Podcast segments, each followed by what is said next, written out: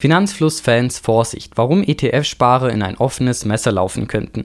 So der Titel von einem von Florian Homs Videos. Schauen wir jetzt mal in sein neues Buch Die Prinzipien des Wohlstands und da heißt es auf Seite 90 und ich zitiere, würden wir passiveren Investoren eher zu 70-30 ETF-Strategie raten, zudem minimiert es das Risiko. Eine der wohl bekanntesten und gleichzeitig beliebtesten Kombinationen ist die aus den Indizes MSCI World und MSCI Emerging Markets. Und wenig später heißt es, wer sich nicht weiter mit der Geldanlage beschäftigen möchte und noch einen Anlagehorizont von 30 Jahren hat, macht auch nichts verkehrt, wenn er passiv investiert. Also kann man die 70-30 ETF-Strategie jetzt verfolgen, für die ja gewissermaßen auch Finanzfluss steht, oder läuft man damit in ein offenes Messer?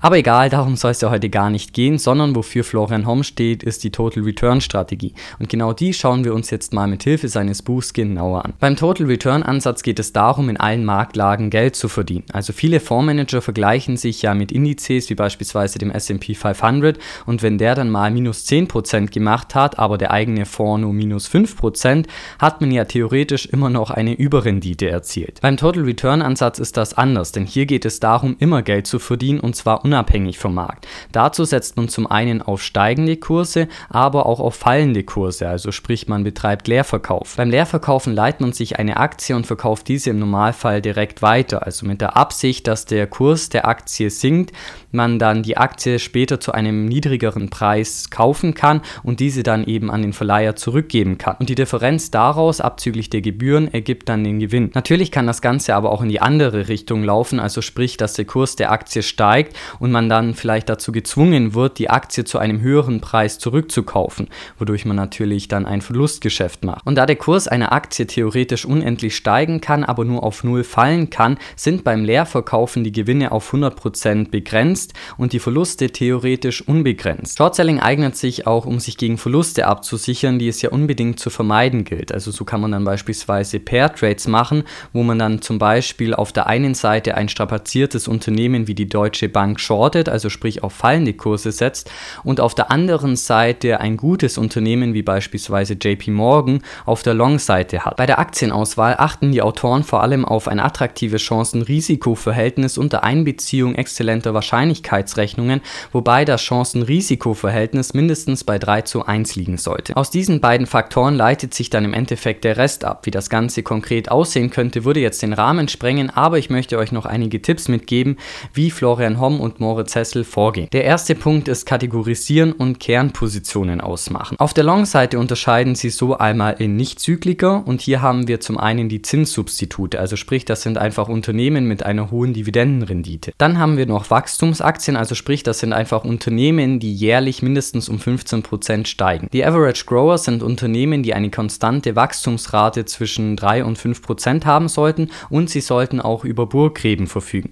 Dazu dann später mehr. Und bei den Nichtzyklikern haben wir noch Optionalitäten, also sprich, das sind einfach Unternehmen, deren Aktienkurs sehr, sehr stark steigen könnte, wenn ein bestimmter Katalysator eintritt, also beispielsweise, dass ein Medikament zugelassen wird. Der zweite große Punkt sind Zykliker, also die unterliegen einfach gewissen Trends. Hier haben wir beispielsweise die typischen Zykliker, also die typischerweise in der Luftfahrtbranche oder auch in der Automobilindustrie vorkommen. Hier folgen die Erträge im Normalfall dem Wirtschaftszyklus, also in einer Krise kaufen sich tendenziell eher weniger Leute ein Auto, oder fliegen um die Welt. Turnarounds sind Unternehmen, die mit massiven Problemen zu kämpfen haben und die auch oft kurz vor der Pleite stehen. Aber diese Unternehmen könnten wieder zu ihrer alten Stärke zurückfinden. Die dritte große Kategorie sind Asset Plays, also das sind Unternehmen, die auf Werten wie beispielsweise Patenten oder Grundstücken sitzen, die vom Markt noch nicht erkannt wurden. Und dann haben wir noch andere Anlageklassen mit Edelmetallen, Rohstoffen, Währungen und Derivaten. Derivate sind Wertpapiere, die einen Index bzw. einen Basiswert abbilden. Also so kann man beispielsweise mit dem VIX Future auf die Volatilität des S&P 500 setzen,